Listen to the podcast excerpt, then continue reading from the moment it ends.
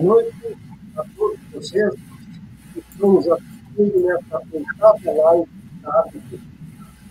Agradeço a disponibilidade de vocês, e também de colegas da academia e do nosso querido Carlos Aires, que está conosco, para falar de um tema tão relevante, que é esse de antissuborno, corrupção e compliance.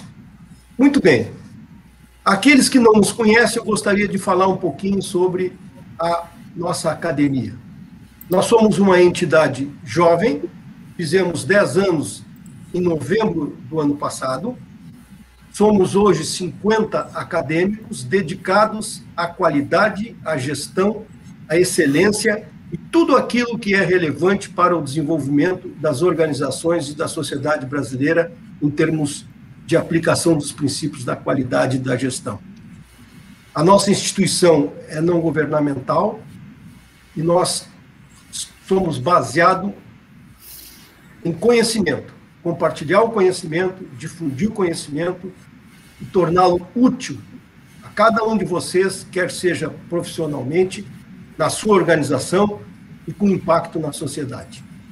O nosso posicionamento estratégico da BQ está baseado em três pilares: compartilhar o conhecimento, emitir posicionamentos em temas relevantes à sociedade brasileira e mudar comportamentos. Este último é bem mais de longo prazo, mas é necessário para que o Brasil atinja a maturidade de um país desenvolvido com qualidade de vida compatível e desejosa com todos nós. Muito bem. O tema de hoje trata do sistema de gestão anti-suborno, da 37001, e o cenário brasileiro de combate à corrupção. É um tema não novo, mas em termos de gestão é bem mais atual do que os conceitos normais da qualidade. E eu diria que a ISO tem dado um serviço enorme à sociedade no momento em que ela definiu sistema de gestão que podem ser aplicáveis a vários temas relevantes. Então, a ISO evoluiu da qualidade, estrito senso, uma qualidade de gestão que pode ser aplicada, aplicada a antissuborno, a gestão de riscos, a gestão de ativos, a meio ambiente, a segurança das pessoas. E aqui, então, a aplicação de toda a tecnologia de gestão da ISO se dá no sistema de gestão anti-suborno.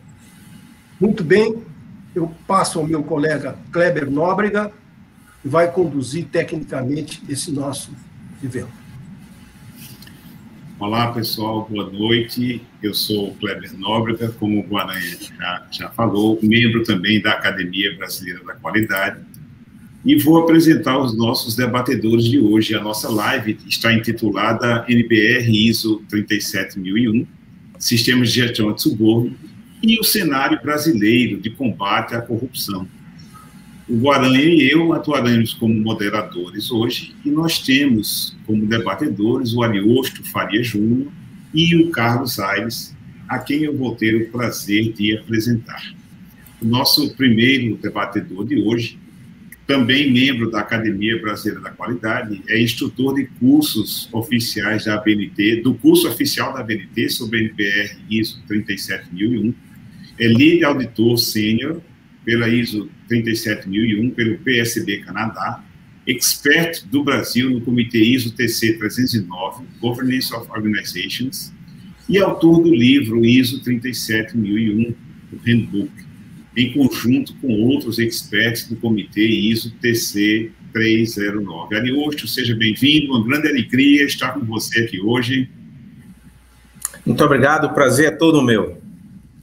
Ok, e obrigado. E o nosso segundo debatedor de hoje, Carlos Aires, sócio fundador do escritório Maeda Aires e Sarubi Advogados, professor da FGV Law em São Paulo, é instrutor do curso oficial da BNT sobre a NBR ISO 37001 e expert do Brasil no Comitê Internacional de Discussão da ISO 37001.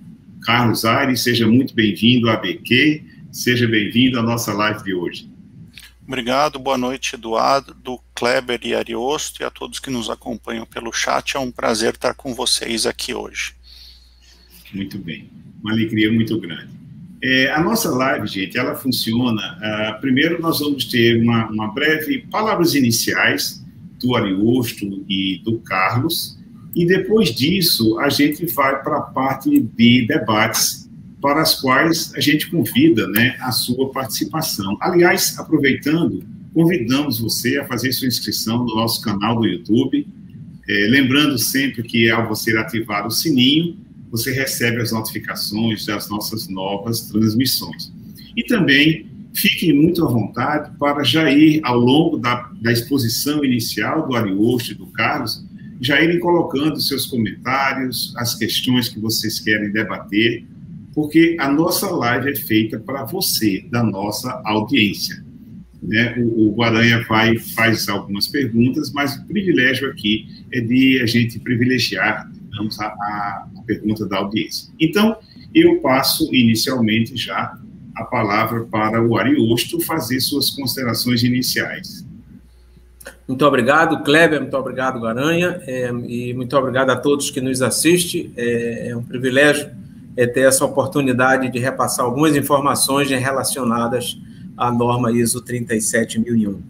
É, eu começaria a nossa abordagem talvez falando do histórico da 37001 e da sua importância no combate à corrupção. Se o colega Kleber pudesse colocar o primeiro slide na tela, onde é, nós mostramos é, que a questão da prática do suborno é uma questão mundial, que vai, nós costumamos dizer, de A até Z. A Argentina até Z Zimbábue que não está aí porque está na parte inferior do iceberg, aí a gente está mostrando apenas é, a ponta do iceberg, mas existem outros países envolvidos também nas práticas de suborno, como o Cazaquistão, Afeganistão, a Suíça, dentre outros países. Portanto, a questão da prática de suborno é uma questão mundial, de acordo com o relatório do Banco Mundial, são pagos anualmente um trilhão de dólares por ano é, em atos de suborno em todo o mundo.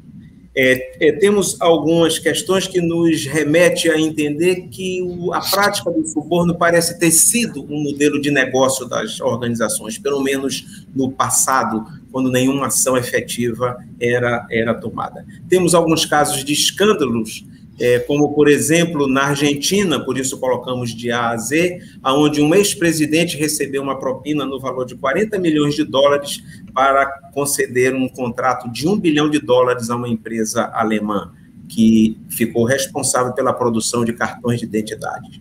Temos um agente público da Venezuela que recebeu 16 milhões de dólares para a construção de uma ferrovia. Temos ainda o caso de um funcionário na China que recebeu 14 milhões de dólares para o fornecimento de equipamentos médicos. Enfim, poderíamos passar aqui citando exemplos, exemplos, o caso da US Navy, né, o alto comando da Marinha envolvido em práticas de suborno para deslocamento de toda a sua frota de navios para um outro porto de um país é onde eles é, receberam propina para desviar esse processo de, de, manutenção da frota americana. E outros e outros casos estaremos é, elucidando aqui.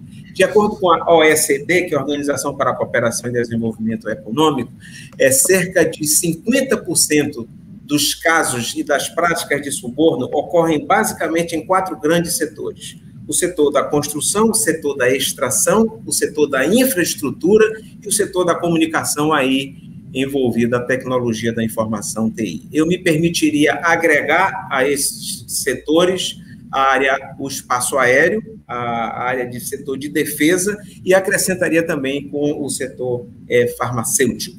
Falando da nossa norma, nós é, diríamos que ela foi concebida entre 2013 e 2016 quando a ISO criou o comitê ISO PC 278, responsável pela elaboração da 37001, é, tendo sido realizado cinco reuniões em Madrid, em Paris, em Kuala Lumpur, é, em Miami e finalmente na cidade do México, onde inclusive o Brasil participou nessa última reunião. O colega Aires foi o nosso líder da delegação, levando sugestões, algumas das quais, incluindo a definição de suborno, estão contidas hoje na nova norma. Ela foi publicada por Genebra no dia 15 de outubro de 2016 e no Brasil tive o privilégio, né, foi uma honra para mim fazer o lançamento em São Paulo na BNT no dia 30 de março de 2017, colocando então à disposição da sociedade esse importantíssimo instrumento. Ah, o foco da ISO. A ISO está centrada em três grandes pilares: a prevenção, a detecção e a correção. A prevenção por meio das políticas, dos procedimentos, da governança, do comprometimento dos parceiros de negócios e demais partes interessadas, a detecção por meio dos monitoramentos, dos controles, por meio das linhas de éticas, dos canais de denúncia, e a correção por meio das medidas dos processos disciplinares é, a que são é, pertinentes. Ah, talvez seja interessante no próximo slide nós mostrarmos qual é o foco da ISO. É, a ISO 37001 aborda única e exclusivamente práticas de suborno. Não contempla, por exemplo, fraude, lavagem de dinheiro, qualquer outra atividade relacionada com práticas corruptas. O foco nosso está voltado para a prática de suborno, o que certamente não impede a organização de ampliar o seu escopo para contemplar essas outras áreas e outros processos. Mas gostaríamos de lembrar que o nosso foco é de proteger, de preservar, está exatamente na criação de mecanismos para evitar a prática de suborno dentro da organização. Aqui deve, devo acrescentar que também faz parte é, do nosso escopo, portanto, está dentro da ISO 37001, pagamento de facilitação, e não faz parte do escopo de pagamentos por extorsão. Então, esse é o escopo da, da nossa norma, e a gente gostaria de fazer um link da norma em relação a outras normas ISO de sistemas de gestão, onde eu agradeceria se o colega Kleber pudesse mostrar o nosso terceiro slide, é onde vocês podem ver quais são as áreas, por experiências anteriores, que estão expostas ao maior risco de suborno com ênfase na área de suprimentos e nos famosos parceiros de negócio. Existe um relatório do FCPA dos Estados Unidos que revela que 96% dos casos investigados pelas autoridades americanas estão relacionados com os parceiros de negócio. Podemos até dizer que o suborno ocorre muito mais de fora para dentro do que de dentro para fora. E para finalizar a minha abordagem, nós temos a grande notícia que gerou, inclusive, um capítulo, tivemos o privilégio de ter um capítulo no, no, no livro da ISO, ISO 37001 Handbook, que foi uma comparação que eu fiz da 37001 com os seis principais instrumentos de combate ao suborno, reconhecidos pelo Banco Mundial e pela OECD. E a boa notícia é que a ISO 37001 contempla todos os requisitos desses seis principais instrumentos reconhecidos internacionalmente. Em resumo, estamos com um documento sólido, consistente e que, de fato, protege a organização com relação a práticas de suborno. Essa era a minha é, rápida apresentação da norma, vou me colocar à disposição de vocês e passaria a palavra ao colega Carlos Aires. Olá, uh, boa noite a todos. Eu aqui abordando brevemente né, o contexto do combate à corrupção no Brasil. Pode passar mais um slide, Kleber, por gentileza, né? Hoje é muito fácil, né, a gente perceber que existe um combate à corrupção no Brasil, né? Depois da Lava Jato, isso aí estava nos jornais todos os dias, mas a verdade é que o Brasil já vem combatendo a corrupção há bastante tempo com diferentes ferramentas, né? Como, por exemplo, transparência. Hoje você consegue no portal lá encontrar os contratos com o governo federal, salário de agente público. Mas mesmo antes disso, né? Se a gente olhar aqui o Brasil ah, mesmo antes da Operação Lava Jato, então entre 2008 e 2012, o número de prisões por crime contra a administração pública ah, cresceu 133%, né? ou seja, antes da Lava Jato, e muito desses números aqui também puxados por corrupção. Né? Polícia Federal sendo aí bastante ativa, as autoridades cooperando, e ao longo dos últimos anos a gente teve algumas alterações legislativas importantes, né, como a criação da Lei 12846, conhecida aí como Lei Anticorrupção, né, que ela incentiva a criação ah, de programas de compliance, na medida que ah, esses programas eles passam a dar crédito ah, para as pessoas jurídicas no caso de uma eventual ah, sanção. Kleber, pode passar também, por gentileza, para o próximo slide. Aqui, pessoal, consolidei para vocês alguns dados que eu acho interessantes, né? Se a gente olhar ah, no âmbito do Poder Executivo Federal, ah, a, a instauração de procedimentos administrativos de responsabilização, né, que são os procedimentos instaurados para aplicar uma sanção com base aqui na lei anticorrupção, né?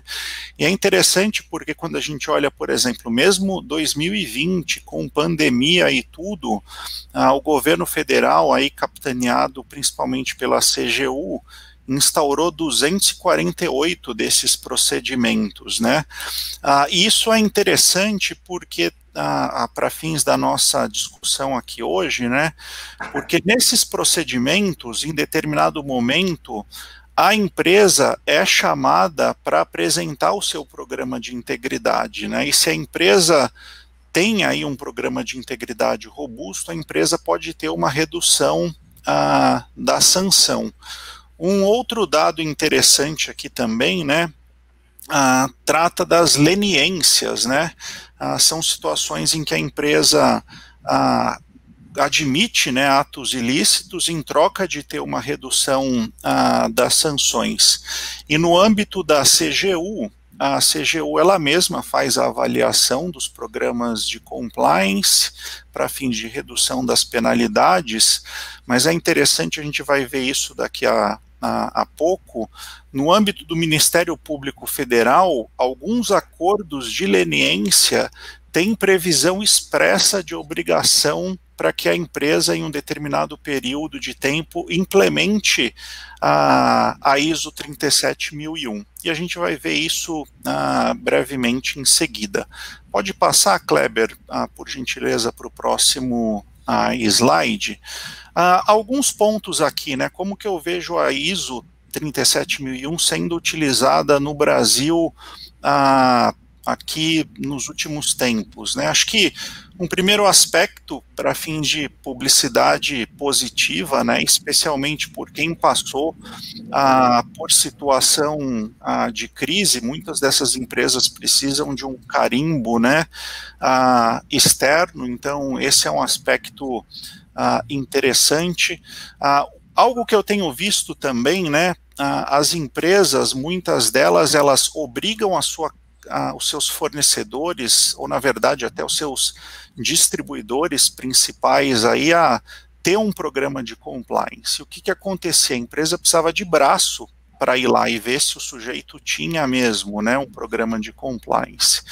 E algumas empresas têm dado prazo né, para os seus principais terceiros. Olha, eu te dou aqui um período de dois anos para você obter a certificação às suas próprias custas, como condição para fazer negócio para mim. Isso é interessante né, para a empresa, porque ela tem, não precisa de braço ah, para fazer isso, ah, e a empresa também tem ali um externo né, ah, olhando para isso. dois pontos aqui que eu acho interessante ressaltar. Vários estados do Brasil hoje, o Distrito Federal, eles pedem programas de compliance ah, como condição né, para as empresas participarem ali, ou que se é, que implementem num período ah, de tempo né, após a assinatura do contrato. Não obstante essas leis não mencionem né, a ISO especificamente, a ISO 37001 pode ser uma ferramenta para a empresa demonstrar né, que tem um programa ah, de a integridade aí existente. Só para finalizar esse slide, ah, no final do ano passado, ah, foi aprovada uma nova lei de licitações que está agora para a sanção do nosso presidente, né? Ah, e essa nova lei, ela diz lá que os programas de integridade, eles são obrigatórios em licitações de grande vulto, de mais de 200 milhões, e os programas de compliance também são critério de desempate nas licitações. Então, novamente, a ISO 37001 pode ser usada como uma importante ferramenta. E só para finalizar, o último slide, Kleber, ah, você aqui bastante pontual, né? Ah, aqui a gente pode ver a evolução ao longo do tempo, né? Ah, a ISO 19600 ela foi, ah, foi publicada aqui ah, em 2014, logo após, né, em, logo após não, né, um ano e pouquinho depois, o primeiro acordo de leniência Uh, um dos primeiros ali da Lava Jato, da Andrade Gutierrez, e tem ali né, a obrigação da Andrade Gutierrez implementar a ISO 19600. Aí por que isso? Porque nessa época não existia ainda né, a 37001, mas a gente nota né, que a final de 2016 a norma 37001 ela é publicada, ah, no acordo de leniência da JIF, ela tinha obrigação de implementar a ISO 37001 em todas as suas controladas, salvo engano aqui mais de 100 empresas, então um trabalho a Hérculo, né, e a gente vê como isso vai evoluindo, né, nas, nos acordos de leniência mais recentes da OAS, da Engevix, ah, existe a previsão ali, inclusive com prazo de dois anos, para que a empresa obtenha a, a, certificação ISO 37001 como uma das condições do acordo de leniência. Se a empresa não cumpre isso, o acordo vai por água abaixo. Então é interessante ver como isso tem sido utilizado ah, pelas autoridades também. Então essas são as minhas ah, considerações aqui iniciais que eu trouxe ah, para vocês. Obrigado, obrigado Ariosto, obrigado Carlos. Gente, o, o Ariosto trouxe 57 slides. Ele achou que a live era para dar um curso para nós. nós tivemos uma dificuldade para segurá-lo. E o Carlos também queria contar os casos, etc. E a gente disse: não, vocês vão fazer só uma introdução para aquecer, porque o tema né, deve suscitar bastantes questões. É, Guaranha, é, já estamos chegando aqui algumas perguntas, alguns comentários, mas eu sei que você tem aí pelo menos uma ou duas que você gostaria de colocar né, para o Carlos e o Ariosto. Então, por favor, faça uso aí da palavra. Tá certo. É, não, eu, eu confesso assim, foi bem preciso, cirúrgico e perfeitamente objetivo, de uma clareza Uh, como poucas vezes a gente viu nas lives também, né, o, o Kleber? A gente tem que dizer que foi, excelente, eu gostei muito. A minha, a minha pergunta, primeira pergunta vai para o Ariosto, para quebrar um pouquinho, é, que é o seguinte: como tratar a relação de quem suborna e quem é subornado, uma vez que a relação se dá entre. Vamos pegar um exemplo. Petrobras prestador de serviço. Quer dizer, como é que não seria o ideal que toda essa relação ela tivesse 100% casada para que não houvesse tentação do lado A ou do lado B? É, essa é uma pergunta interessante e é exatamente nesse contexto que se insere a ISO 37001. É, existem várias formas da ocorrência do suborno, como a gente comentou, a maioria de fora para dentro, mas você tem um suborno provocado pelos parceiros de negócio, você tem um suborno provocado pela própria organização, você tem um suborno provocado pelos agentes públicos. Então, para qualquer que seja a forma de suborno, os 10 requisitos da norma, que está na seção 8, operação, tratam e abordam tanto a organização que está sendo subornada, como a organização que está subornando. Por exemplo, você falou da Petrobras. Né? A Petrobras, com o programa de compliance dela, com a 37001, ela teria que atender a vários dos requisitos da seção 8, fazer due diligence, implementar os controles anti-subornos na hold e em todas as suas unidades, que é um dos requisitos da norma, o 8.2, 8.3, 8.4, e tem o requisito 8.5 que requer que a Petrobras exija dos seus parceiros de negócio, portanto, dos seus prestadores de serviços, também a implementação de controles anti-suborno, monitore esses, esses controles e verifique a sua eficácia. Em resumo, a 37001 ela leva em conta esses dois cenários que você abordou aí. A empresa que é, foi subornada implementando a 37001 tem que exigir controles anti-suborno dos seus parceiros de negócio, daqueles que praticaram o suborno em nome da organização, como também a organização que praticou o suborno é obrigada a implementar os requisitos da 37001 na chamada supply chain, na cadeia de suprimentos, essas organizações que praticaram o suborno, né, essas não vou citar, enfim, essas OS, quem quer que seja, da vida, na implementação do suborno terão que exigir também requisitos anti-suborno dos seus parceiros de negócio. Então, esse, essa, essa supply chain, ela ocorre ao longo de todas, todas as camadas que praticaram o suborno, qualquer que seja a sua forma, de fora para dentro ou de dentro para fora. Muito bem. Então, essa, essa resposta me ajuda a fazer a pergunta para o Carlos. É, como a, ISO trata de um sistema de gestão anti-suborno? Nós sabemos que todos os sistemas de gestão, inclusive esse, eles passam pelo primeiro degrau, que é o nível de consciência do conselho, da diretoria, de quem de fato são os líderes maiores da organização. Então, como implantar um sistema anti-suborno quando nós vimos na Lava Jato o suborno é algo orientado pelo CEO ou pelo principal executivo da organização. Quer dizer, como é que consegue trabalhar? O caso da Petrobras, né? De novo, o exemplo, né, Ariosto? Infelizmente, diretores da Petrobras eram condutores da, do suborno. Então, como um sistema de gestão vai florir, vai ter frutos numa organização, quando aqueles que deviam apoiá-lo são os próprios corruptores? A, a tua visão, Carlos? Por favor. Eduardo, esse é um excelente ponto, né? E acho que, na minha, na minha visão, o pilar essencial ah, de um programa de compliance é o suporte da alta administração, né? E a Lava Jato é o compliance às avessas, né? Porque era a administração era quem tocava ali os atos ilícitos, orquestrava aquilo, né? Estava principalmente nesse nível, né? A resposta simples, né? Como é que você faz, né? Troca administração. Isso parece simples, né? Mas a realidade brasileira, se a gente olhar aí, 95% das empresas são empresas familiares, inclusive com empresas, ações negociadas em bolsa, tal.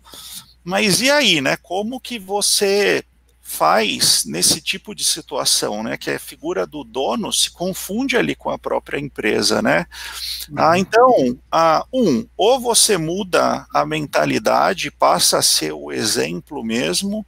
Ah, eu acho que até o modelo da Petrobras, ah, ele é um modelo interessante, porque muito se tem de desconfiança, né, dos programas anti-suborno, dentro de empresa familiar. Porque vamos imaginar, a, o sujeito é dono de uma empresa, o responsável ali pelo compliance fez algo que esse sujeito não gostou, amanhã ele manda o sujeito embora e toca o seu negócio, né? E o modelo da Petrobras, o uh, que, que, que, que a Petrobras fez, eu acho que é interessante, pode ser replicado. A Petrobras, um, deu mandato para o seu compliance officer. Ela criou ali após a crise, né, uma área de compliance, uma diretoria. Um, deu mandato. Então, o compliance officer tinha mandato de três anos, podendo ser reconduzido. Uh, estabeleceu quais eram as regras que o ser mandado embora e isso incluía ali a autorização do acionista minoritário, ou seja, tirar o compliance officer de lá era difícil para burro. E terceiro, deu poder de veto para o compliance officer com relação a algumas coisas. Então, dá para fazer um compliance sério né, nessas empresas familiares? Dá, mas tem que ter vontade, né? Certo. E se permite, Guaranha, eu complementaria com dois pontos que até me permita desculpar, não, não comentei, há uma diferença da nossa norma ISO 37001 para as demais normas ISO de sistema de gestão, até por conta da nossa especificidade, que é um requisito da norma criação do FCA. a função de compliance anti-suborno, a qual a norma requer, exige que seja dada autoridade, competência e independência. O outro ponto muito forte da 37001, que a gente não vê na maioria das normas ISO, é que a definição da política não é assunto da alta direção. A definição da política parte do conselho de administração da empresa, então vai além da alta direção. No que diz respeito ao pilar detecção, existe o canal de denúncia, que é uma forma das pessoas, de, de maneira anônima, se assim desejar, fazer uma denúncia. Ou seja, você tem mecanismos independentes que levam, em sendo o programa eficaz, a organização a de fato pôr o sistema em, em, em funcionamento.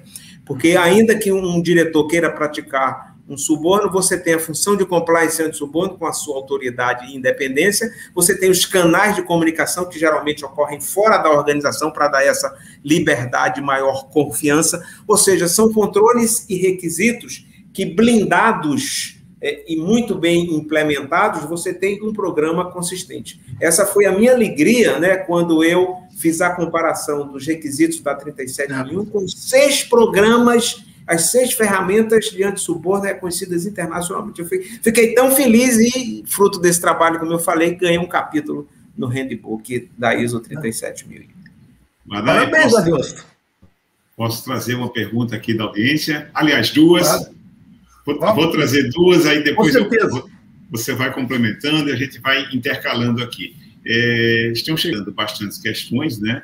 Gente, a gente lembra sempre que se você gostou, está gostando da live, não esqueça de dar o seu like. Isso é muito importante para o canal do YouTube da ABQ.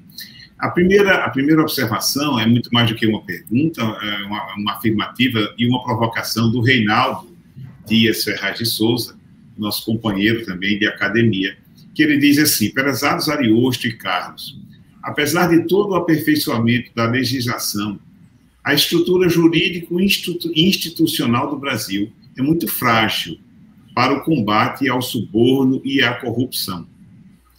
Eu trago, então, essa, essa manifestação do Reinaldo né, para vocês e acrescentaria, dando um tempero aí, Ariosto e Carlos, dizendo o seguinte: se o que o, Reinaldo traz aqui da, da nossa fragilidade da estrutura jurídico-institucional, uma norma vai resolver? É, eu, é, se Carlos me permite, só um comentário que eu concordo 100%. Aliás, prazer em, em revê-lo, Reinaldo. Faz muito tempo que a gente nem se fala, né? É um prazer imenso é, saber que você está prestigiando a nossa live. Muito obrigado por participar. Diria que você está absolutamente coberto de razão. A questão é, é jurídico-institucional ainda está tá muito frágil, mas tem um outro lado, Reinaldo, que é o chamado lado do business é, e essas organizações não podem fugir. O que é que eu me refiro em relação ao lado do business? Como o Carlos colocou, é cada vez mais as organizações estão exigindo das empresas a implementação de programas é, anti-suborno para fazer negócios com ela. Um grande exemplo que eu te dou, olha a coincidência. Há dois dias atrás, exatamente na segunda-feira, eu recebi um questionário de do, diligência de integridade do meu cliente, dizendo: Você quer continuar trabalhando comigo? Então, me responda esse questionário. Só que eu já sabia, já tinha feito isso, então ele exige que eu tenha um código de conduta dos meus funcionários, ele exige que eu tenha uma política anti-suborno, ele, ele exige que eu tenha um código de conduta do meu parceiro de negócio. Ou seja, eu diria que o cerco está se fechando. Né? Vai chegar um momento em que a organização não vai ter muita opção que não internalizar esses princípios dentro da sua organização até para poder sobreviver. Não sei se Carlos gostaria de acrescentar. Só uma breve consideração a isso. Obviamente, né, tem, tem melhorias a serem feitas e são necessárias, mas acho que o importante é uh, o Brasil vai no caminho certo, né? Uh, então a gente tem uh, estatisticamente, né, mais pessoas presas, a polícia sendo bastante atuante, uma maior, um maior número de casos eu acho que a gente tem autoridades também cada vez mais qualificadas dentro do MPF, dentro da CGU. Ah, então, assim, acho que o importante é que estamos no caminho certo, tem algo a ser feito, sim, ah, e acho que o Ariosto mencionou um bom ponto, né, assim, as empresas estão pressionando seus parceiros, né, você olha hoje em ah, determinadas indústrias como tecnologia, farmacêutica, ah, equipamentos médicos, o fabricante, ele fala para o seu distribuidor, põe a um programa de compliance, ou eu não vou fazer um negócio com você. Sai lá uma notícia na mídia envolvendo ah, o distribuidor envolvido na operação XPTO, o fabricante vai falar, amigo, o que, que aconteceu aqui? Me conta. Ah, então, acho que tem uma, uma pressão também do, ah, do setor privado, né? Ok, bacana. Na, na, na sequência aqui, o, o Guaranha, olha, estão chegando, tem uma chuva de perguntas aqui, viu, Guaranha? Uma chuva, então uma... vai, vai valorizando o nosso participante, por favor. Muito bem, acho que o Ariosto e o Carlos deram uma boa provocada na turma. O, a, a, a pergunta seguinte é do Basílio Dagnino, também nosso colega da Academia Brasileira da Qualidade, que diz assim: o programa Empresa Proética da CGU barra Instituto Etos está funcionando bem? Quais os critérios, requisitos que precisam ser atendidos? São normas a, BNT, NBRI, ISO ou algo mais? O meu grande Carlos nobre amigo Dagnino, prazer em ouvi-lo. É, prazer em falar com você. Eu vou passar a palavra para Carlos e depois, se for pertinente, eu complementaria. Fica à vontade para falar primeiro também aí, Ariosto. É, eu, é, é, que eu, é que eu só ia dizer, até me corrija se eu estiver errado, Carlos, que eu sei que você conhece bem esse programa.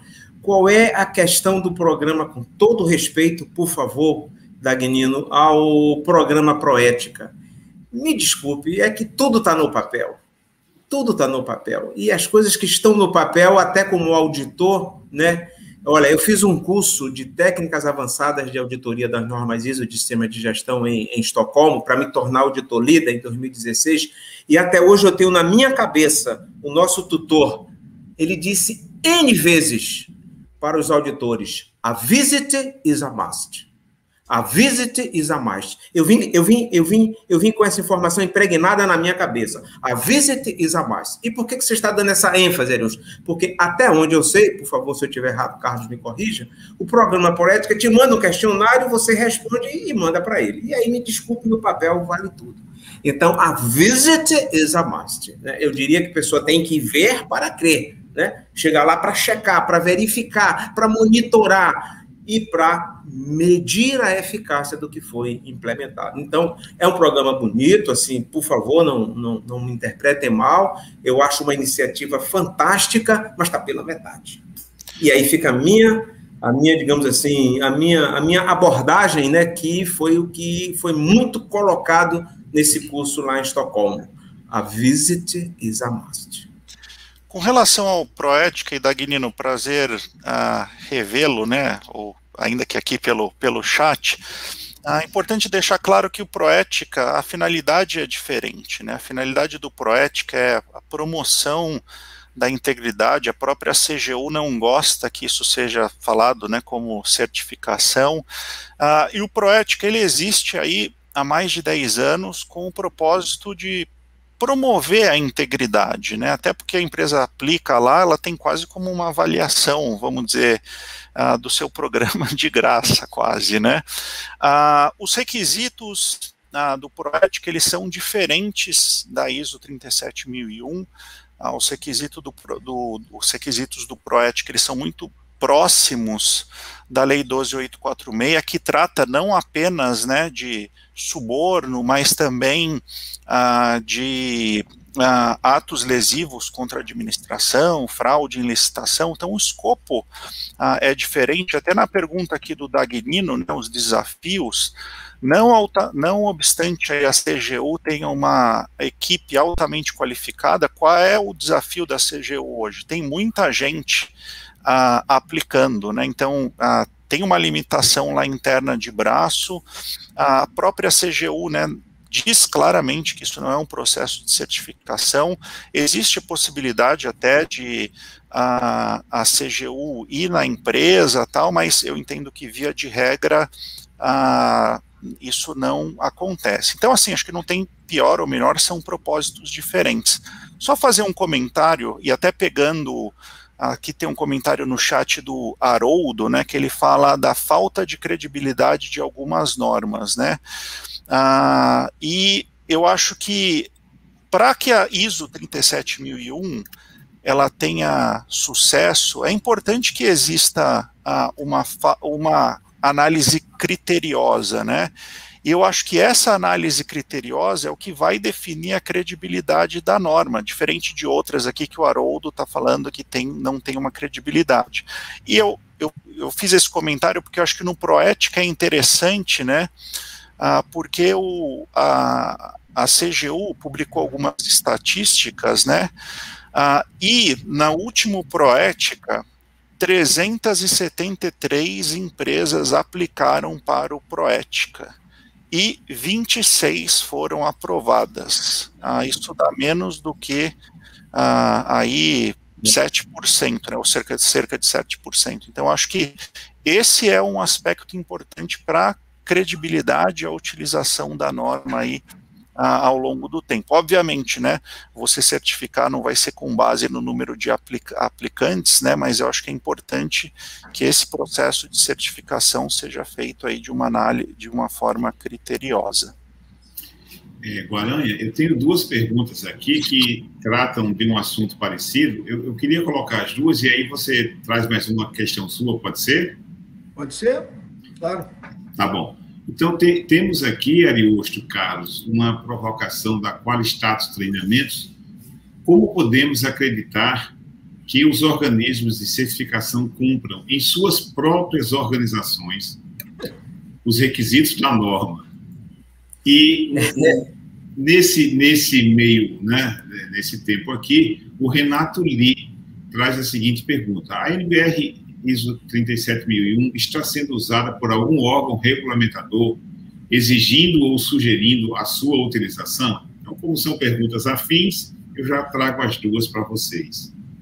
Bom, primeiro, Renato Lee, é um imenso prazer revê-lo. Satisfação é, saber que você está prestigiando o nosso evento. Há quanto tempo não nos vemos, né? Fico feliz, né? Em falar com você novamente. Vamos ver se depois da pandemia a gente consegue aí, né? Fazer o, o encontro físico, né? É, e, e, e, e, com o calor que o baiano tem, que você bem me conhece. Prazer imenso em falar com você. Começando com a, a, a empresa de treinamentos, é, obrigado por perguntar. Na verdade, a gente até costuma dizer exatamente isso. Da mesma forma que a nossa organização é obrigada a atender a cumprir com os requisitos da ISO 37001, um organismo de certificação acreditado que queira certificar a sua organização com base na 37001 é obrigado a seguir duas normas de requisitos da ISO.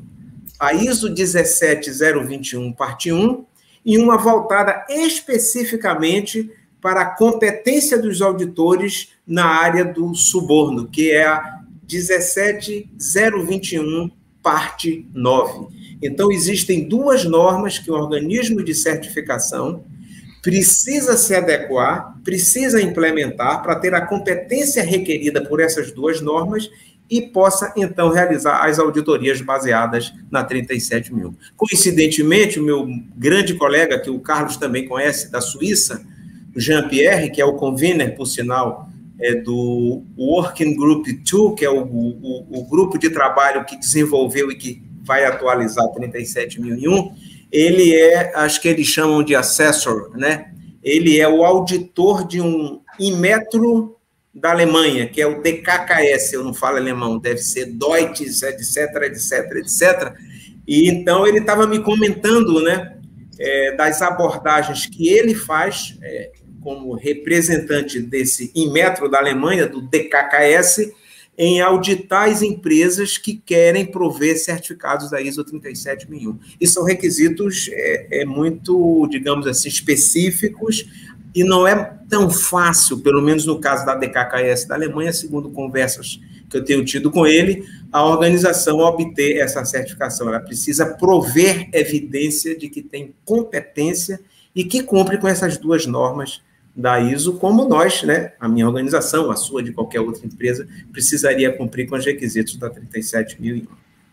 O, em, em relação ao colega ali, é, eu não tenho assim conhecimento de alguma empresa que tenha aplicado é, a própria 37001, algum órgão regulamentador. Honestamente, eu não, eu não conheço algum órgão regulamentador é, exigindo ou sugerindo a utilização. Não sei se o Carlos tem algo aí para. Bom, o que eu vi foram esses, essas, essas, essa última imagem dele aí que o Carlos poderia falar, né, desses, dessas iniciativas de alguns estados, né, Carlos? É assim, onde a, a ISO 37001 ser a, pedida, né, pelas autoridades em duas as situações, uma pelo Ministério Público Federal no âmbito das leniências, e eu trouxe alguns exemplos, e salvo engano, a Petrobras, para sair lá da lista das empresas que foram implicadas na Lava Jato lá atrás, ela pedia uma certificação independente ah, e se eu não me, talvez esteja enganado, mas salvo engano, ah, contemplava a ISO 37001 ah, ou então a DSC ah, 10000, que é uma norma brasileira. Ah, mas, não obstante isso, eu acho que a, a ISO 37001 ela pode ter ah, alguns benefícios, né? Não obstante, não tem aí, via de regra, uma obrigatoriedade ah, pelas autoridades. Então, demonstrar para os estados né, que pedem compliance, ah, que tem ali uma, ah, um programa que foi certificado por uma entidade acreditada, acho que dá ah, um peso. Da mesma forma, né, as empresas hoje, ah, que elas são declaradas inidôneas, ou seja, são proibidas de contratar a administração, ela precisa demonstrar que ela tem um programa de integridade, né? Então, talvez aqui novamente a, a ISO 37001 possa ser utilizada. É importante deixar claro que a ISO 37001 não é um escudo nem uma evidência absoluta para as autoridades uh, de que a empresa tem um programa de compliance, mas eu acho que inicialmente mostra que a empresa está num caminho ah, certo, né? Porque obter a certificação não é algo simples, você consegue ter uma ideia do que, que a empresa ah, tem ali. Eu até costumo comentar que é uma declaração para as partes interessadas de que a organização está de fato comprometida em implementar controles pautados em regras internacionais para blindar, para proteger, para preservar a organização em relação à prática do suborno o Kleber. Eu queria, eu queria aproveitar uma colocação do Carlos, que falou no compliance, na 37.001, fazendo uma pergunta que pode ser também estendida ao, ao Ariosto. Compliance é mais abrangente do que a 37.001, certo? É, o que é mais difícil para 37 mil e para, para o compliance. E o que pode ser favorecido por uma integração dessas duas ações, 37 com compliance. Legal, talvez eu possa começar aqui, Ariosto, e depois eu te deixo dar o spoiler aí do que, que deve vir em termos de, de compliance mais amplo, né? Spoiler, eu acho que né? um spoiler, é. Ah, Eduardo, eu acho que tanto para ISO 37001, né, que ela tem um foco bastante anti-suborno, como um compliance uh, mais genérico, né, como para a própria fins da lei anticorrupção brasileira, que não trata só de corrupção, eu acho que tem dois elementos que são críticos. Uh, um é o suporte da alta administração. Esse é essencial para qualquer programa de compliance, para qualquer finalidade. Se o sujeito está lá numa empresa e a alta administração não está comprometida, vai contra os princípios daquela própria pessoa, amigo, atualiza o LinkedIn aí, vai procurar uma outra coisa, porque você ser empregado de uma empresa que está envolvida depois num caso de corrupção, ainda que você não tenha nada a ver, veja uma injustiça nisso, né? Mas talvez depois isso gere algum impacto, né? Então, assim, essencial, suporte da alta administração. Ah, segundo ponto que eu mencionaria aqui é a análise de risco, porque da análise de risco que decorre todo o resto, em quem que eu vou fazer due diligence, quem que eu vou treinar, o que, que eu preciso ter de política uh, e procedimento, né? Então eu acho que esses dois aspectos, na minha visão, são essenciais, uh, porque tudo decorre daí. E aí, Ariosto, eu passo a palavra para você aí. É que quando você falou na pessoa colocar no LinkedIn, me veio aqui agora na minha memória o caso de Bangladesh, aonde o sobrinho do primeiro-ministro é, recebeu uma propina de 10 milhões de dólares de uma empresa da Europa para um mega contrato na área de comunicação. E aí, dentro desse processo, que é uma, uma coisa que às vezes as organizações e as pessoas não se atentam, vocês não têm noção do impacto causado por um, por um ato desse junto às pessoas. Tem um engenheiro eletricista em Bangladesh de uma empresa que foi é, é, acusada de prática de suborno, fez N treinamentos, é, fez N aperfeiçoamentos e, por conta de ter trabalhado nessa empresa, ele não conseguiu emprego.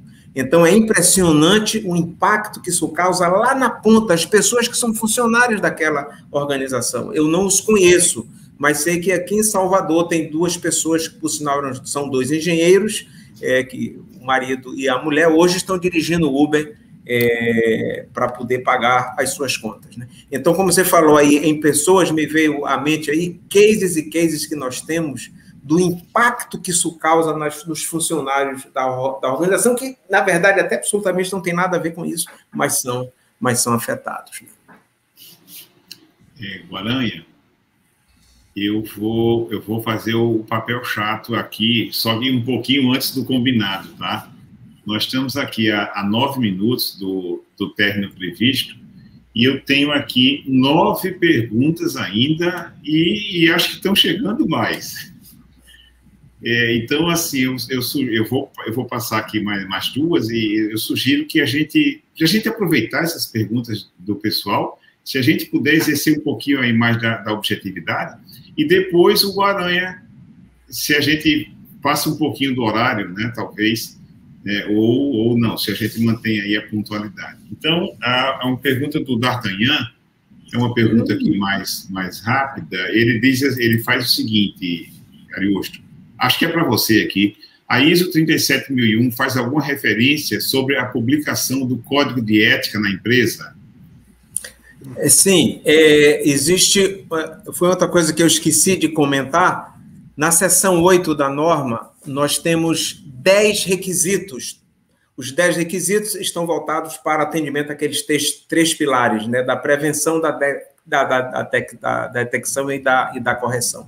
E no requisito da prevenção, existe uma, um, um tópico da norma que requer que seja elaborado não só o código de conduta, para as pessoas da organização, como também um código de conduta para os parceiros de negócio. Aquilo que eu comentei no, no questionário que eu respondi a segunda-feira, questionário de due diligência e de integridade. Está lá no questionário do meu cliente. Você tem um código de conduta? Né? Você tem uma política? Casualmente eu tenho, porque eu tive que me preparar para poder atender a esse cliente. E vem abaixo. Você tem um código de conduta para os seus parceiros de negócio?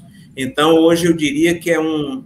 É, é, é um dever da organização a elaboração de um código de conduta, código de ética, né, dependendo da maneira como a pessoa venha a abordar, não só para os seus colaboradores e alta direção, como também para os prestadores de serviço, que é chamado de parceiros de negócio. É um dos pontos relevantes desse processo. É, Carlos, tem uma pergunta aqui do Eduardo bem interessante, Eduardo Carneiro Leão, eu acho que essa aqui vai mais para o advogado, viu? Ele diz assim: né, nas demais ISO aplicáveis a sistemas de gestão da qualidade, o não cumprimento de um requisito é uma não conformidade. No caso desta norma, o não atendimento a um requisito pode ser um crime. Como tratar disto na área de eficiência de um consultor, de uma certificadora e de um auditor? Vamos lá, essa pergunta é bem interessante. Uh, objetivamente, né? Eu posso não atender um requisito e não ser um crime, como por exemplo, eu sou obrigado a atender determinados requisitos com relação ao treinamento. Uh, e eu não cumpri esse requisito pequeno de treinamento, e isso não é um crime, né? Uh, e eu acho que é importante ter em mente também, né, uh, que por melhor que seja o programa de compliance, ele não é infalível. Uh, e é possível que uh, problemas ocorram. A questão é: o meu programa de compliance era devidamente estruturado, uh, que conseguiria ali adequadamente identificar aquilo, ou o sujeito que fugiu do sistema tal. Então, não necessariamente vai ser um crime. E só para finalizar, uma outra diferença né, do Proética Proética você precisa tirar nota 7, né, 70% para passar. A certificação da ISO é diferente, né, você precisa atender lá todos os requisitos, né, então acho que é um aspecto que vale mencionar também. E Eduardo, eu gostaria que você dissesse ao respeitável público que nos assiste que eu não liguei para você ontem à noite pedindo que, por favor, você fizesse essa pergunta para me dar um grande gancho no que eu gostaria de passar uma mensagem. Por favor, escreva no chat. Aliás, prazer em conhecê-lo. Depois vamos trocar informações aí no meu LinkedIn. Era tudo o que eu queria que alguém perguntasse. Como se diz em inglês, thank you very much, my friend. O que é que acontece? A sua pergunta é muito pertinente. E razão também, é, Guaranha, que eu não respondi a sua pergunta, estava deixando esse momento já saiu do forno, inclusive eu estou traduzindo nesse exato e preciso momento a ISO Final Dish 37301, voltada para certificação, portanto, a norma de requisitos. Sistema de gestão de compliance, requisitos com orientações para uso. E nesta norma de compliance, meu grande, mais novo amigo Eduardo, existem a, existe a definição de conformidade e não conformidade. existe a definição de compliance e não compliance. E são coisas distintas. A não conformidade é um não atendimento a um requisito, que pode ser da norma ou das suas políticas e procedimentos.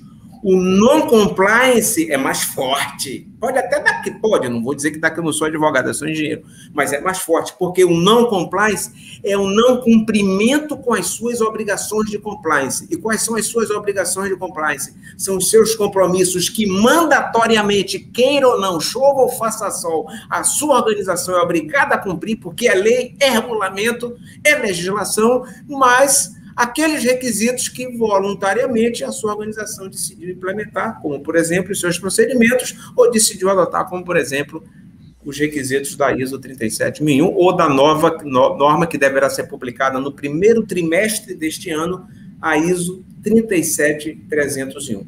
Então, dentro desse contexto, por ser uma norma de compliance, você tem esses dois grandes conceitos que é, estão inseridos né, na norma. O conceito de conformidade e não conformidade, como Carlos muito bem colocou, atendimento ao não requisito, e o conceito de compliance e não compliance. Aqui pode dar cadeia, porque você está desrespeitando uma lei, você está desrespeitando um regulamento, você está desrespeitando uma legislação.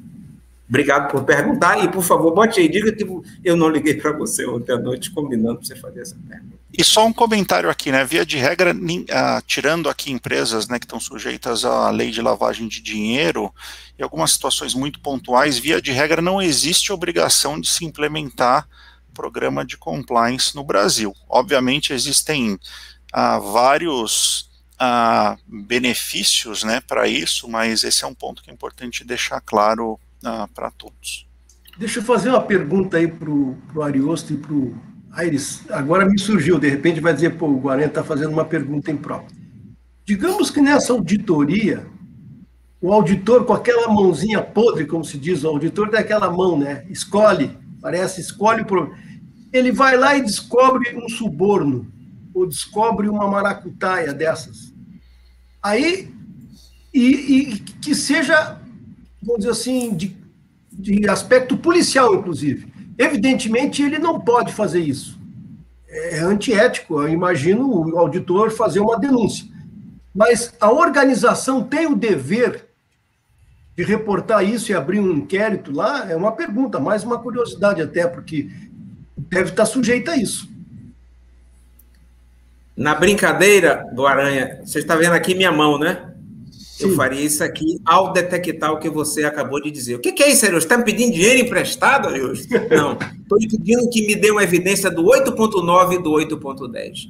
Porque ao ser identificado, detectado um ato de suborno dentro da empresa, ela é obrigada a implementar o requisito 8.9, levantando preocupações, e ir mais longe ainda, implementar o 8.10, investigando e lidando com suborno. Onde nesse requisito 8.10 da investigação e a forma como vai ser lidada com suborno, ela pode se dar, dependendo em não tendo competência de contratar um, um investigador externo para apoiar ela nesse processo. Então, em sendo identificado casos de suborno no processo da auditoria, ela é obrigada a me dar uma evidência de que o 8.9 e o 8.10, portanto, levantando preocupações, investigando e lidando com suborno, está em place, está implementado, o sistema está running, o sistema está funcionando. Não sei se Carlos. No, no Brasil, isso pode ser uma norma perigosa para o auditor, né? Olha, você acredita que eu não quis ir para o Bequistão pra, é, porque eu, não, tinha, eu tinha uma possibilidade, né? Eu fui para a Romênia, eu fui fazer auditoria em cinco empresas na Romênia. Mas tem algumas regiões, é sério, Kleber, é não, sério, que eu não iria. É, o Bequistão é uma que eu não iria. Não, agora tu falando, eu imagino que o, o, auditor corre risco, dependendo do, do país e a cultura que está lá e o tipo de, de não conformidade que ele descobre. Não quero assustar os colegas, mas na China um auditor apareceu morto no hotel. O Carlos, só, não sei, não sei o que ocorreu, não vou entrar em detalhes, tá certo? Só sei que ele, ele, ele foi encontrado, vamos usar essa expressão, desculpe, ele foi encontrado morto no hotel, na China. Isso faz anos. O Carlos, o Guaranha, Oi. ele gostaria de que essas lives durassem três horas, quatro horas. Isso é o maior desejo dele. Então, Ariosto, eu vou fazer aqui uma tentativa de suborno. Tá? Vamos ver não, a resposta do Aranha. Tolerância zero ao suborno. Vai levar, vai levar uma não conformidade. Então, vamos ver, vamos ver o que, o que aquele hoje faz. Olha, nós completamos uma hora Guaranha, que é o tempo previsto para a live. Mas eu tenho aqui sete perguntas, Guaranha. O que, que a gente faz, Guaranha? Nós mantemos o horário programado e a audiência está se mantendo absolutamente se mantendo. Ou seja, o pessoal está interessado. O que é que você manda fazer agora? Eu vou te responder com o que eu aprendi com meu amigo Kleber Nóbrega. Que nós estendamos o prazo até 15 minutos mais e procuremos atender o nosso ouvinte e, ao mesmo tempo, também concluir e ficar a sensação de quero mais, porque o tema é relevante e assim nós conseguimos atender a mais uma ou duas perguntas e não passar tanto do tempo, não que passar do tempo seja não qualidade, mas é uma deferência especial ao nosso, ao nosso ouvinte. Então, Kleber, duas perguntas mais e. Seguinte. Bacana. Bacana. Eu sou um bom aluno. Eu sou um bom aluno, aprendi com o Kleber. Posso seguir, Ariosto? Vamos é, lá, então. Tem uma, tem uma questão aqui do Dagnino, ele diz assim, uma dificuldade da normalização ISO é a obtenção de consenso entre países com culturas distintas. Em seminário da, da ABQ é, recente, foi dito que a ISO não cobre integralmente as ISO. As ISO não cobrem integralmente a legislação nacional. Procede? Acho que é o Carlos, Quem talvez. Quem pode responder Dagnino, é o, é o Carlos, né? Que eu não, eu não manjo de lei. Não, e até essa é interessante, Kleber, que essa foi uma sugestão que a gente levou com relação a ISO 37001, né? Tem lá um dispositivo, né, que a gente sugeriu que se a norma ela for contrária à lei, você não precisa apresentar aquele requisito, você só justifica qual é a base para aquilo, né? Até porque a função da, da norma não é fazer com que a, a empresa viole a lei local, né? Então, vários desses pontos surgiram aí ao longo da discussão da ISO 37001 e foram endereçados. E questões culturais também, né? Ah, foram endereçadas durante o próprio ponto de ah, elaboração ah, da norma. Kleber, posso puxar aqui uma pergunta que eu achei, uh, todas são interessantes, mas tem uma aqui que eu acho particularmente relevante. Posso Pode, pode, pode sim. Vai ser, vai ser a segunda pergunta que o nosso presidente autorizou, viu? Ah, lá, Carlos. Vou ser muito breve. Tem uma pergunta aqui do Joseran. Há alguma possibilidade de uma organização certificada perder essa certificação? Ah, esse é um excelente ponto, né? E eu queria trazer aqui ah, algumas considerações, porque várias empresas estão buscando a certificação, né? E eu costumo perguntar por que, que você quer a certificação? E às vezes vem, ah, porque é bacana, porque dá visibilidade e tal. E o ponto é o seguinte: para quem está buscando certificação de compliance, anticorrupção, amigo, isso é um caminho sem volta. Porque você não vai falar, eu tinha a certificação de 2016 a 2019, né? Senão a pergunta vem, tá, mas por que, que você perdeu? Então, todo aquele benefício que você teve no momento 1, um, ele vai por água abaixo, né? Então, assim, a partir do momento que você pulou, você vai nadar até o final. Aí, outra coisa, né? Você precisa de um certo recurso para dar uma atenção para isso. Demanda tempo, demanda esforço. Então, se é uma empresa que já está com recursos muito escassos, talvez não seja o momento, porque você vai precisar de braço, vai precisar fazer uma série de coisas. Se você não tem gente para tocar isso, talvez não seja o melhor momento.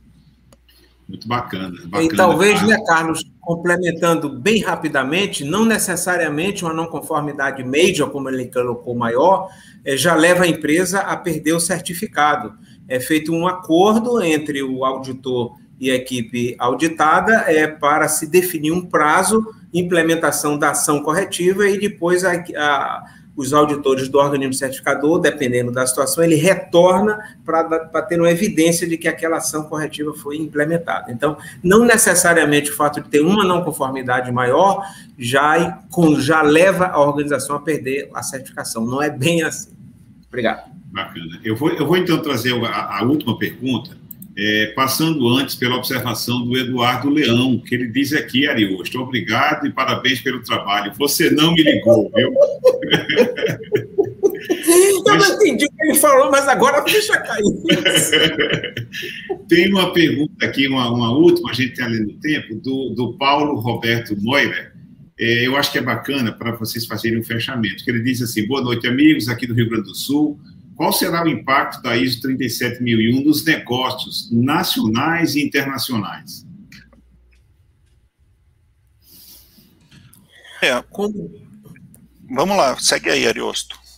Como diria é, Bill Clinton, né? Não sei se vocês conhecem essa história, quando foi surpreendido no Salão Oval da Casa Branca com um jornalista que virou-se para ele e perguntou: Senhor presidente, é verdade que o senhor está tendo um caso aqui no salão, no salão oval com uma estagiária chamada Mônica Levinsky?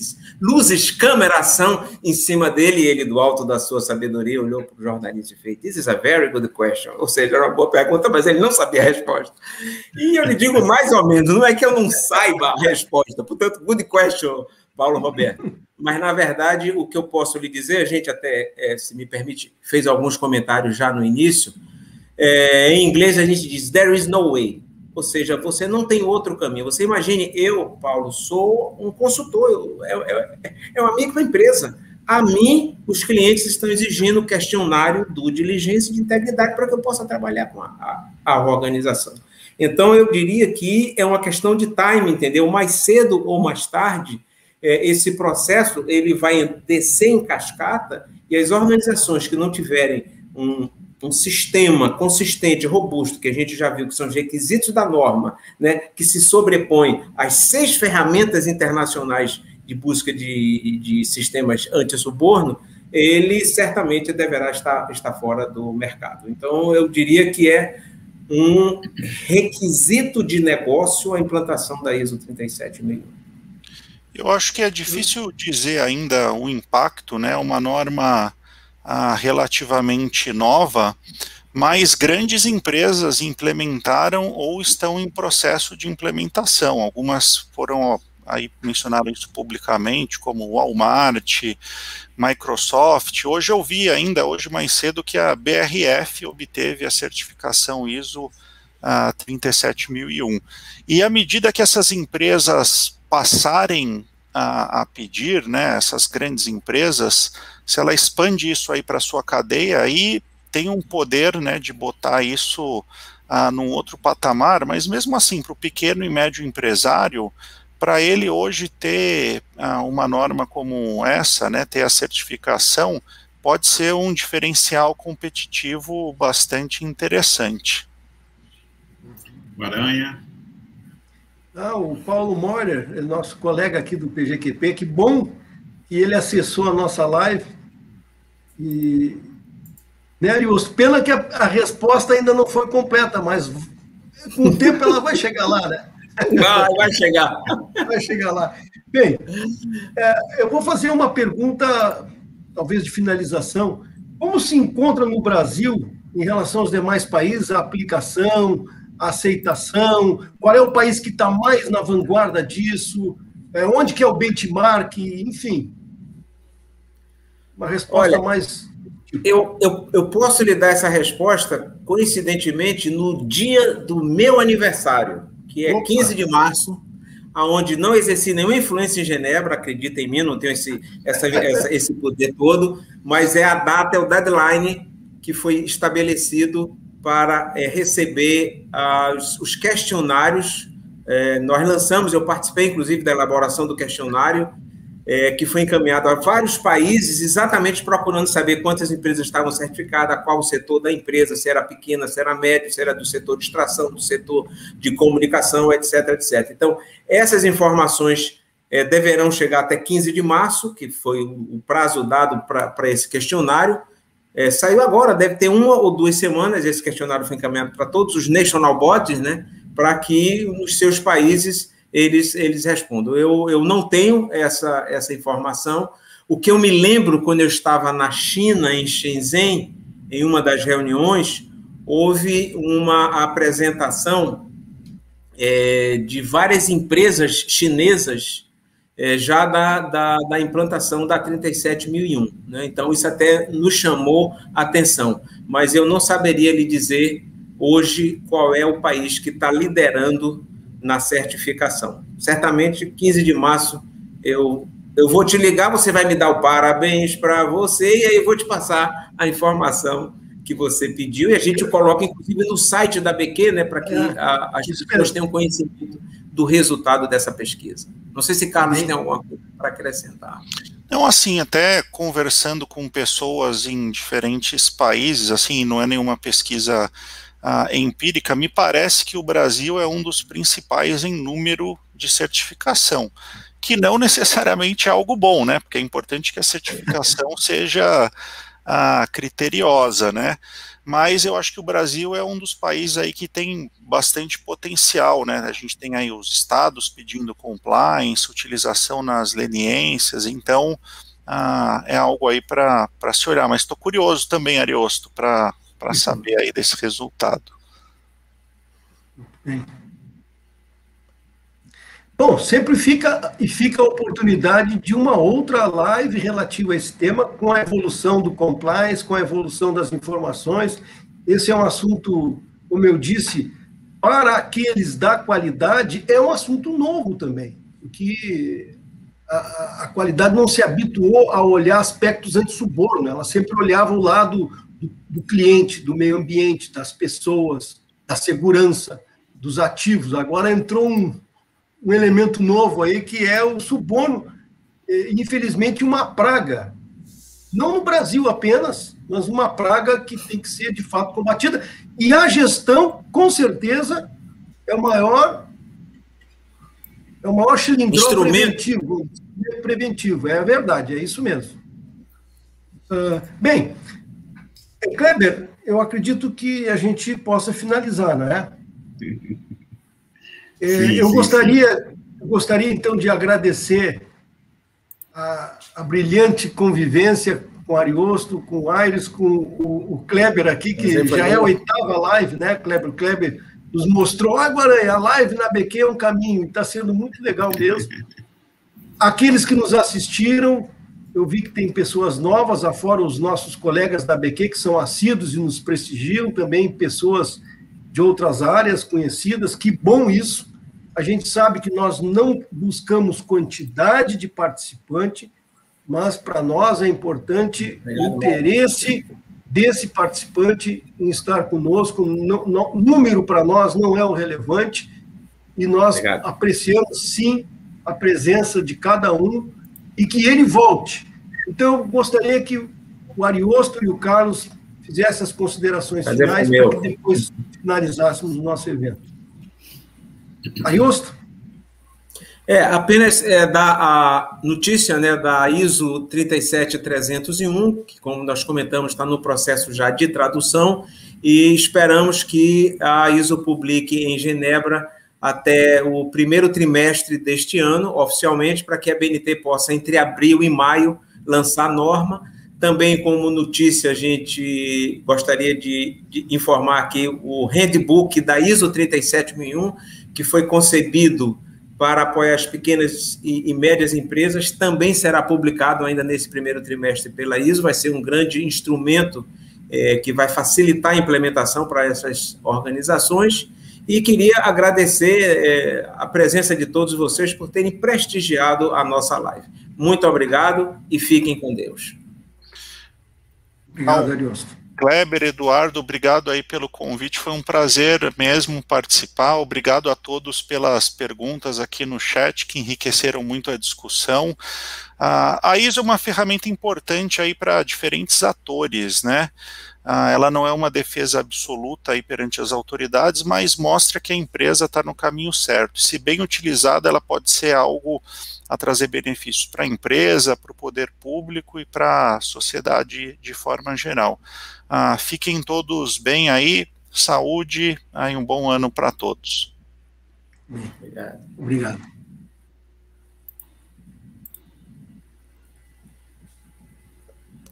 Bem, é, para 2021, neste ano agora, nós colocamos como objetivo 12 lives. A primeira aconteceu agora, sobre a ISO 37001. A nossa próxima live, que é no dia 25 de fevereiro, vai tratar do agronegócio no Brasil, desafios e oportunidades. E nós teremos debatendo conosco dois ex-ministros da Agricultura, Roberto Rodrigues, que é acadêmico, colega nosso, estará junto com o Alisson Paolinelli, também ex-ministro no passado da Agricultura, e que ontem, ontem, foi nominado como representante do Brasil ao Prêmio Nobel da Paz na edição 2021 pelo seu trabalho de implementação da Embrapa, da parte do desenvolvimento do agronegócio e da diminuição da fome, entre outras coisas. Então, teremos a satisfação de contar com dois ilustres conhecedores do agronegócio e debater com eles e participando com o nosso público em cima desses desse, de, dessa potencialidade que é o agronegócio e as oportunidades e desafios que aqui estão e que nós conhecemos e olhamos e dizemos, será que esse é o caminho do Brasil ou o que falta para, de fato, consolidar essa liderança? Muito bem, depois teremos outras lives já em programação e à medida em que fizermos as lives seguintes, vocês terão conhecimento desta nossa programação e serão convidados a estarem conosco. Muito obrigado, tenham um ótimo final de dia e o resto da semana que ainda tem pela frente. Até então, agradeço a todos. Obrigado. Obrigado.